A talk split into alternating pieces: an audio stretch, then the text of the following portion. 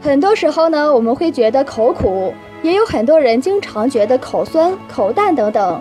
那么为什么会出现这样的状况呢？其实嘴里的五味杂陈可能是疾病造成的。如果您觉得口苦咽干，那常常是和胆汁代谢失常有关。大家平时呢可以多吃一些菠菜，有清理肠胃热毒的功效。